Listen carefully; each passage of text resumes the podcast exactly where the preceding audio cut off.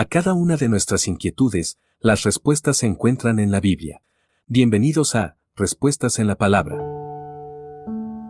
Nuestro refugio. Es difícil permanecer en silencio en la presencia del Señor cuando las tribulaciones empiezan a agobiarnos.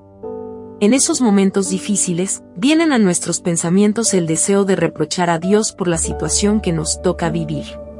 En ocasiones, no solo lo pensamos, sino que terminamos por reprochar al Señor, ya que con facilidad nos olvidamos de todo lo que Él ha hecho en el pasado en nuestro favor. Si no fuéramos olvidadizos, permaneceríamos en silencio esperando a que el Señor pronto se haga cargo de nuestras tribulaciones y nos devuelva la paz como en otras ocasiones.